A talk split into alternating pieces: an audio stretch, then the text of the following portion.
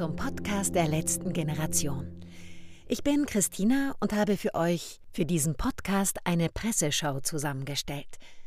Ich bin seit ungefähr August dabei, war auch schon in Berlin ein paar Mal auf der Straße in Aktion und in meinem normalen Leben bin ich Sprecherin, unter anderem für Nachrichten und Presseschau im Rundfunk.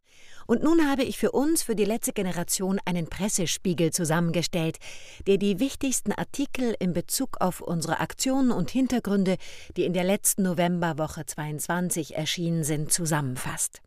Ich würde sagen, es ist viel passiert. Nach der Flughafenaktion hagelte es von Seiten der Politik Kritik. Die Reaktionen laufen entlang der üblichen parteipolitischen Linien. Auf tagesschau.de hieß es am 25.11. dazu: Bundeskanzler Scholz kritisiert die Blockaden. Ich will klar sagen, dass ich diese Aktionen für verfehlt halte, sagt Scholz. Auf die Frage, ob er sich selbst als junger Mensch daran beteiligt hätte, antwortet der Kanzler, dies sei eine Frage, die man einem Anfang 60-Jährigen nicht stellen solle, weil es unangemessen ist, aus meinem Blickwinkel über die Perspektive eines 17-Jährigen zu urteilen. Wenigstens das hat er verstanden. Im Tagesspiegel äußerten sich die Berliner Politiker.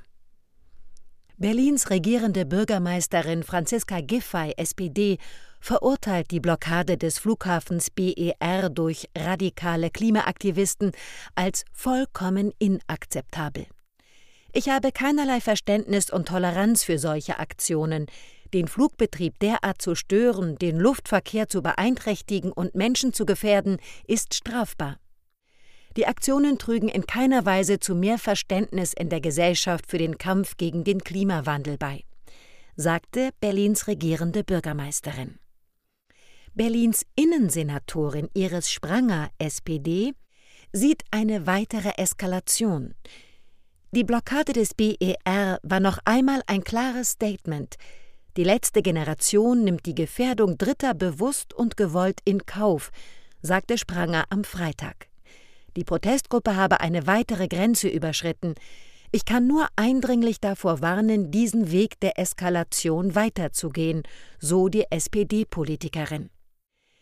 Bei den Berliner Behörden wird nach Tagesspiegel-Informationen geprüft, Klimaaktivisten, die bereits mehrfach aufgefallen sind, mit Meldeauflagen an ihrem Wohnort zu belegen. Denn die meisten Blockierer in Berlin kommen aus dem übrigen Bundesgebiet.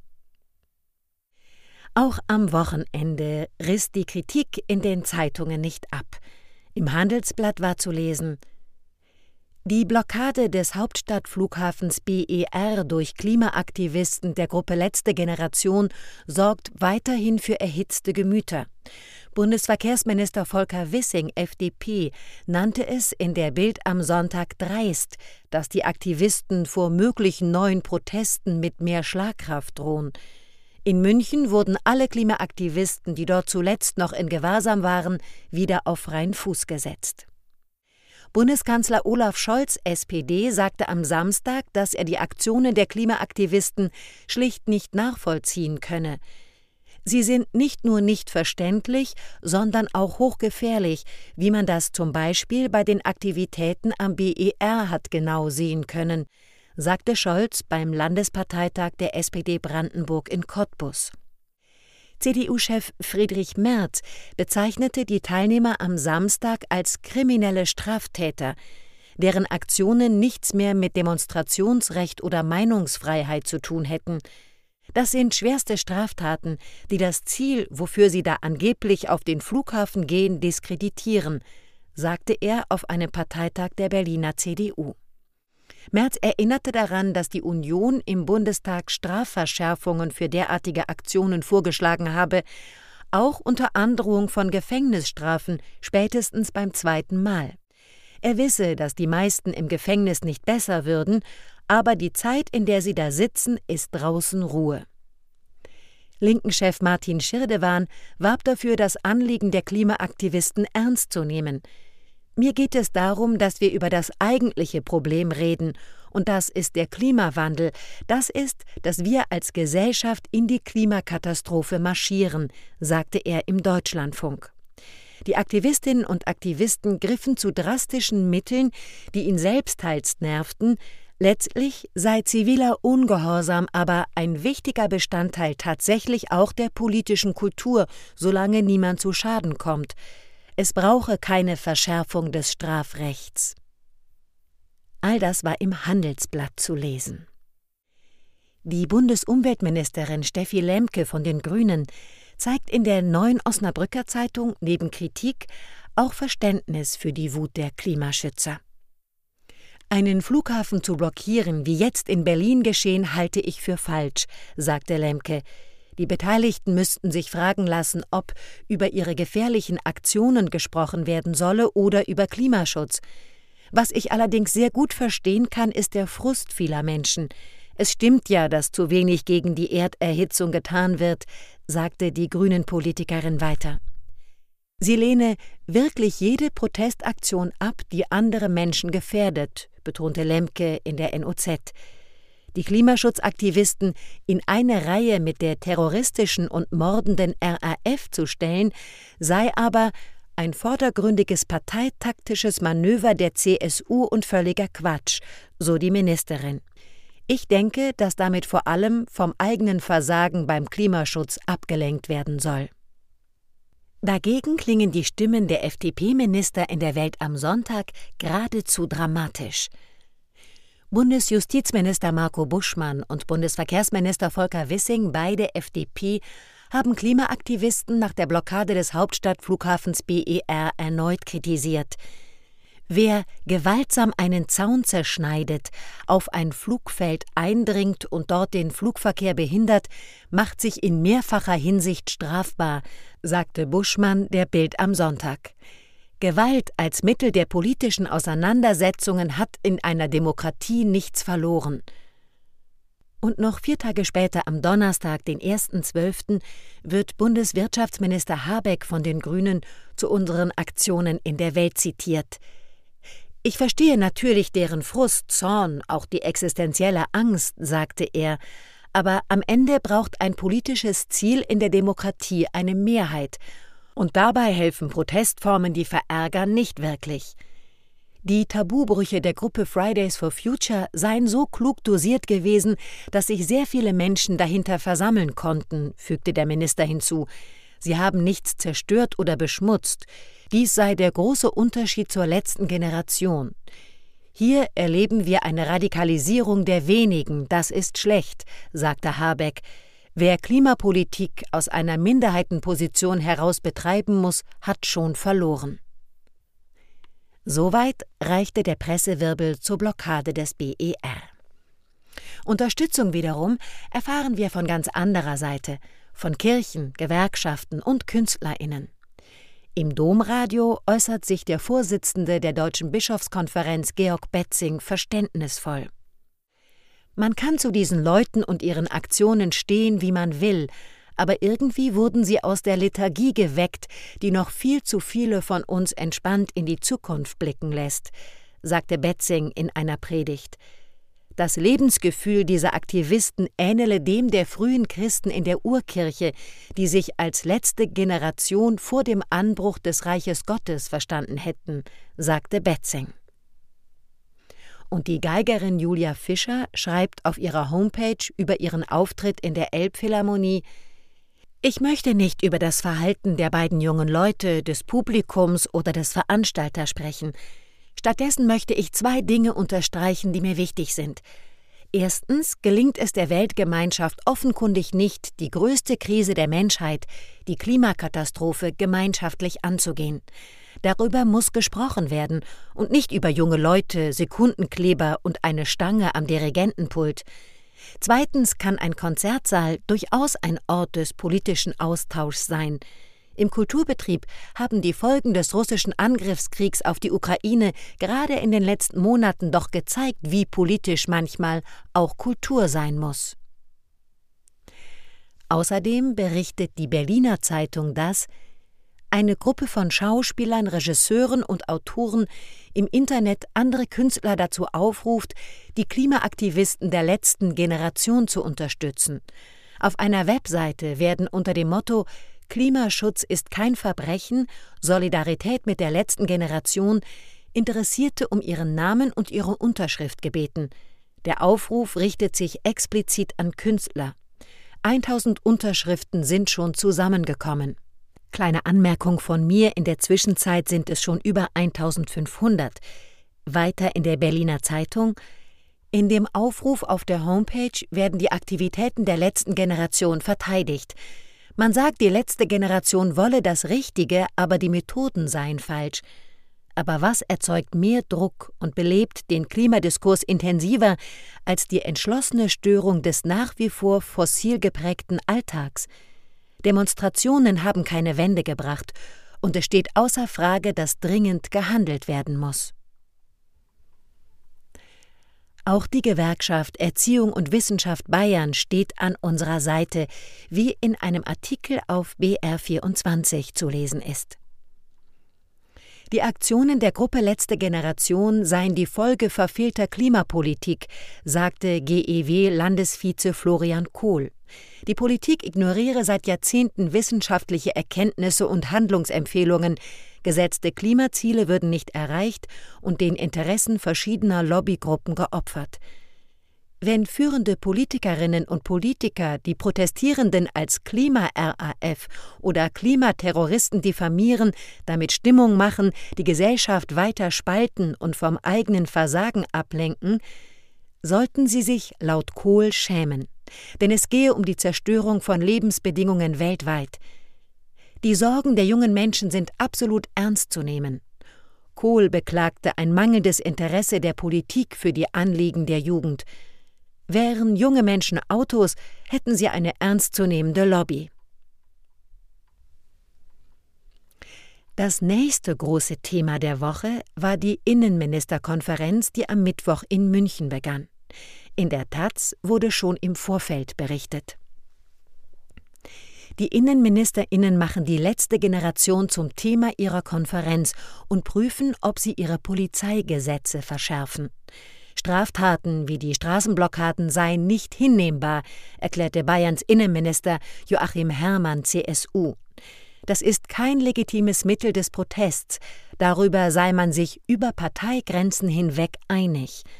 Hermann kündigte an, man werde mit allen rechtlichen Möglichkeiten solche Taten strafrechtlich verfolgen, aber auch präventive Maßnahmen ergreifen, um andere Bürgerinnen vor den Protesten zu schützen. Verfassungsschutzchef Thomas Haldenwang lehnt eine Beobachtung der letzten Generation durch sein Amt bisher ab. Die Flughafenaktion sei zwar eine neue Eskalationsstufe, teilte seine Sprecherin am Montag mit, und die Gruppe begehe auch Straftaten, diese seien aber nicht per se verfassungsfeindlich. Und zumindest in Berlin bleibt auch die Justiz zurückhaltend. Dort hatte die Generalstaatsanwaltschaft zuletzt geprüft, ob die letzte Generation eine kriminelle Vereinigung ist. Dem sei nicht so, sagte ein Sprecher der Taz. In der Frankfurter Allgemeinen war nach der Konferenz zu lesen die Bundesländer gehen unterschiedlich gegen die Klimaaktivisten der letzten Generation vor. Unionsgeführte Länder finden lange Präventivhaft angemessen. Die Bundesinnenministerin wirbt für eine Verständigung. Die Länder sollten sich nach Ansicht von Bundesinnenministerin Nancy Faeser SPD auf eine einheitliche Linie bei der Anwendung und Dauer von Präventivhaft verständigen. Die vorbeugende Inhaftierung von Klimaaktivisten hatte in den vergangenen Wochen bundesweit für viele Diskussionen gesorgt. In Bayern können in Einzelfällen Personen etwa für bis zu 30 Tage in Präventivgewahrsam genommen werden. In den meisten anderen Bundesländern ist die maximale Dauer wesentlich kürzer. Niedersachsens Innenminister Boris Pistorius SPD betonte, für ihn sei weniger die Dauer der Haft entscheidend, denn die Frage, wofür die in den Polizeigesetzen der Länder vorgesehene Möglichkeit genutzt werde. Wir müssen gut abwägen, wofür es angewendet wird. Letztlich sei ein derartiger Eingriff in die individuelle Freiheit eines Menschen derart schwerwiegend, dass es aus seiner Sicht nicht ausreiche, wenn sich jemand an einer Straße festklebe. Angesichts der jüngsten Ankündigung der Klimaaktivisten letzte Generation sprach der bayerische Ressortchef Joachim Herrmann, derzeit auch Vorsitzender der Innenministerkonferenz, Es zeige sich offenkundig, dass eine straffe Organisation hinter den Aktionen stehe. Daher sei es wichtig, nun ein bundesweites Lagebild zu erstellen. Einige wenige Aktivisten seien den Behörden bereits aus der linksextremistischen Szene bekannt. Hessens Innenminister Peter Beuth, CDU, erklärte, Angesichts der steigenden Intensität und Radikalität der gezielt begangenen Straftaten dieser Gruppierung müssen wir sie wachsam in den Blick nehmen und künftig womöglich als kriminelle Vereinigung behandeln. Jedenfalls sehen die unionsgeführten Innenminister die Notwendigkeit, dass diesem Verdacht, der sich aufdrängt, nachgegangen wird. Es wird also erstmal nur einem Verdacht nachgegangen, das klang im Vorfeld doch schon viel gefährlicher. In einem Artikel auf tieronline.de wird noch eine ganz andere Folge der Diskussionen über Präventivhaft beschrieben. Die letzte Generation profitiert nach eigener Aussage massiv vom harten Durchgreifen in Bayern. Laut Joel Schmidt, mit ihm hat t-online.de nach seiner Inhaftierung in München ein Interview geführt, haben sich 1117 Menschen bei der letzten Generation angemeldet, seit der Freistaat die Aktivisten hinter Gitter sperrt. So viele wie nie. Davon sind 266 Menschen gefängnisbereit, so Schmidt. Der Aktivist erklärt sich diesen Effekt so das Versagen der Regierung beim Klimaschutz werde umso offensichtlicher, wenn sie lieber Aktivistinnen wegsperren, als die einfachsten Sicherheitsmaßnahmen zur Reduzierung des CO2-Ausstoßes umzusetzen. Immer mehr Menschen akzeptieren ein solches Unrecht nicht, sondern schließen sich uns an, so Schmidt. Auch er will wieder auf die Straße gehen. Für ihn steht Bayern, wo die Energiewende im Vergleich zu anderen Bundesländern schleppend vorankommt, dabei symbolisch für das Klimaversagen. So viel zur Innenministerkonferenz und dem Diskurs über Präventivhaft. Und es gibt noch eine Ebene, die juristische Ebene, auf der wir unsere Debatten ausfechten. Diese Woche hat der linken Politiker und Anwalt Gregor Gysi ein Mitglied von uns vor Gericht verteidigt. Dazu gab es zahlreiche Artikel in der Presse. Wir haben noch einen in Auszügen aus Zeit Online zum Abschluss ausgewählt. Juristisch verloren, politisch gewonnen. Als Gregor Gysi das Kriminalgericht in Berlin-Wedding verlässt, stoppt er noch einmal kurz. Es ist nicht mutig, sagt er über das gerade gegen seinen Mandanten ergangene Urteil.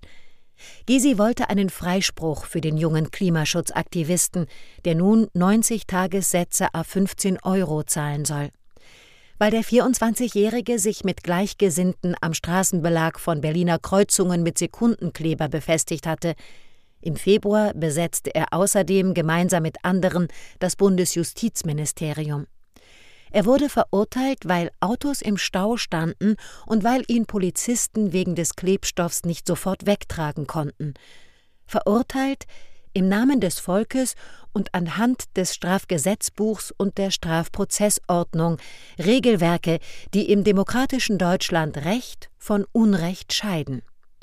Regelwerke, die aber möglicherweise nicht ausreichen, um Recht und Gerechtigkeit zu schaffen weil auch die Rechtsfindung wirkungslos ist, wenn die Pole erst abgeschmolzen sind, wenn Ernten regelmäßig verdorren und Länder im Meer versinken, weil die Aktivisten nicht einfache Kriminelle sind, sondern die Strafwürdigkeit ihres Handelns als Instrument nutzen und die Strafe bewusst einkalkulieren.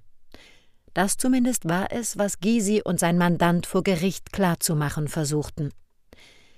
Der prominente Linkspolitiker und Jurist hatte sich von den Aktivisten und Aktivistinnen der letzten Generation überzeugen lassen, Lukas P. zu verteidigen. Die Strafbefehle der Staatsanwaltschaft lauteten Geldstrafe wegen Nötigung und Hausfriedensbruch. Verfahren dieser Art gibt es derzeit viele. Der 74-jährige Gysi und sein 50 Jahre jüngerer Mandant stehen für einen grundlegenden Generationenkonflikt – zwischen jenen Älteren, die den Klimawandel verursacht haben, und jenen, die seine Folgen tragen müssen. Diesen Konflikt managen wir grottenschlecht, sagt Gysi, als er im Saal zu seiner Verteidigung ansetzt. Gysi trägt zwar schwarze Robe, ist aber offenkundig nicht nur als Anwalt hier. Das Wir könnte er auch am Pult des Bundestages gesagt haben.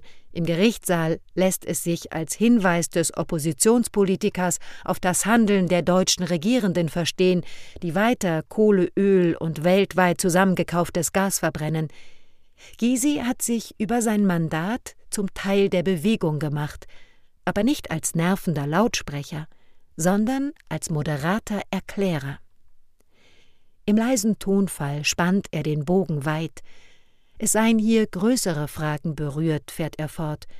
Der jungen Generation geht es ums eigene Überleben. Dann reist er eine halbe Stunde lang durch Jahrzehnte und Paragraphen, erklärt anhand der Sitzblockaden von Mutlangen bis in die Gegenwart hinein, wie das Bundesverfassungsgericht seine anfangs restriktive Rechtsprechung dazu moderater gestaltete. Er erläutert seinen Gewaltbegriff, der Ankleben eben nicht einschließt. Er leitet her, was die Sitzblockaden der letzten Generation aus seiner Sicht eigentlich sind. Spontane Demonstrationen nämlich, denen das Verfassungsrecht Vorrang einräumt vor den Rechten der Autofahrenden. Also eben nichts Strafbares. Wenn der Amazonas abgeholzt ist, können wir alle nicht mehr atmen. Gysi wirkt wie Strafverteidiger, Klimaaktivist und Politiker in einem. Dem Richter wünscht er das Rückgrat, seinen Mandanten freizusprechen und kleidet das in die rhetorische Frage, ob es verwerflich sei, dass die jungen Leute uns Ältere drängen, heute, nicht morgen, nicht übermorgen etwas gegen den Klimawandel zu tun. Lukas P. versucht, zu seinem Freispruch beizutragen. Auf vier Seiten Text hatte er niedergeschrieben, was ihn motiviert, sich an die Straße zu kleben und in den Alltag Unbeteiligter einzugreifen. Den Staatsanwalt, augenscheinlich nur wenige Jahre älter als P., beeindruckte dessen Motivation nicht, als er die 110 Tagessätze Geldstrafe für P forderte, wegen Autofahrern, die im Stau stehen mussten. Glaubt man Gysi, war der Tag trotz seines juristischen Misserfolgs ein Tag für die Demokratie. Der 74-Jährige will das Verfahren gegen P bis zum Bundesverfassungsgericht treiben, bis zur Klärung der Frage also, ob das Recht der jungen Generation auf den Schutz ihrer Lebensgrundlagen schwerer wiegt als die Freizügigkeit von Autofahrern. Diese Frage wird in den nächsten Wochen und Monaten wohl noch öfter vor Gericht verhandelt werden, und wir werden hier wohl noch öfter davon berichten. Das war die Presseschau. Vielen Dank fürs Zuhören, sagt Christina Pucciata von der letzten Generation.